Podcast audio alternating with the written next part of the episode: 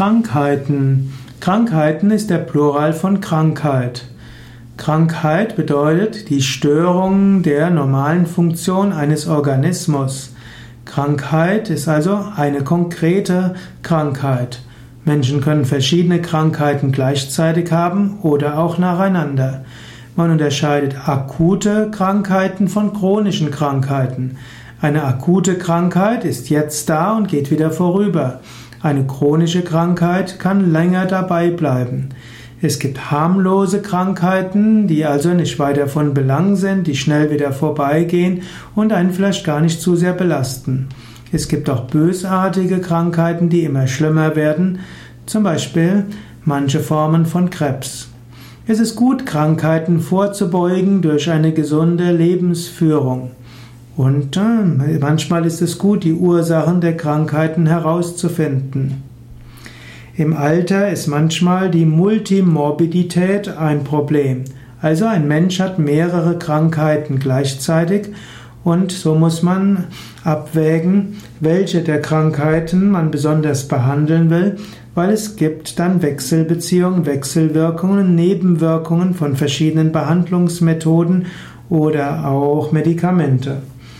Wenn man zum Beispiel einem alten Menschen den Blutdruck zu niedrig einstellt, dann bekommt er vielleicht Schwindelgefühle, stolpert und kann sich etwas brechen.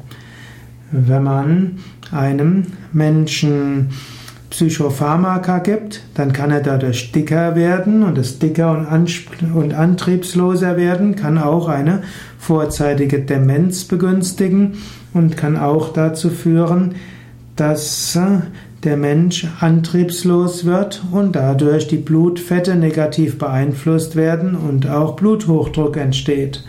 Und so muss man immer schauen, wenn verschiedene Krankheiten gleichzeitig da sind, was man dann tut. Grundsätzlich ist eine gesunde Lebensführung gut gegen die meisten Krankheiten. Gesunde Lebensführung vom Standpunkt des Yoga. Im Yoga gibt es bestimmte Empfehlungen für gesunde Lebensführung, die dann auch Krankheiten vorbeugen können. Dazu gehört richtige Körperübung, zum Beispiel die Asanas, die Yoga-Stellungen und Surya Namaskar, Sonnengruß. Pranayama, Atemübungen sind die zweite Gruppe von äh, Empfehlungen. Dabei gibt es bestimmte Atemübungen wie Kapalabhati und Wechselatmung, wie auch gesunde Atemgewohnheiten für den Alltag. Tiefenentspannung ist wichtig, um Stress zu überwinden, vorzubeugen und immer wieder neue Energie zu bekommen.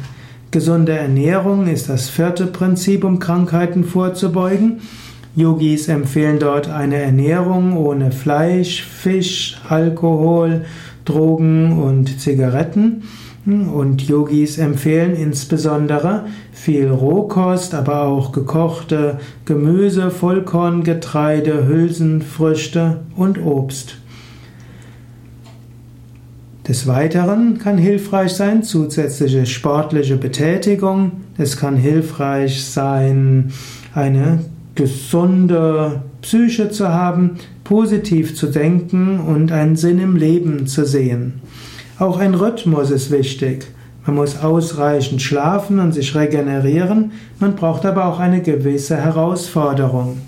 Man sollte regelmäßig die Yoga-Praxis intensivieren, zum Beispiel durch einen Aufenthalt in einem Yoga-Ashram, durch, durch Yoga-Ferien, einen Yoga-Urlaub.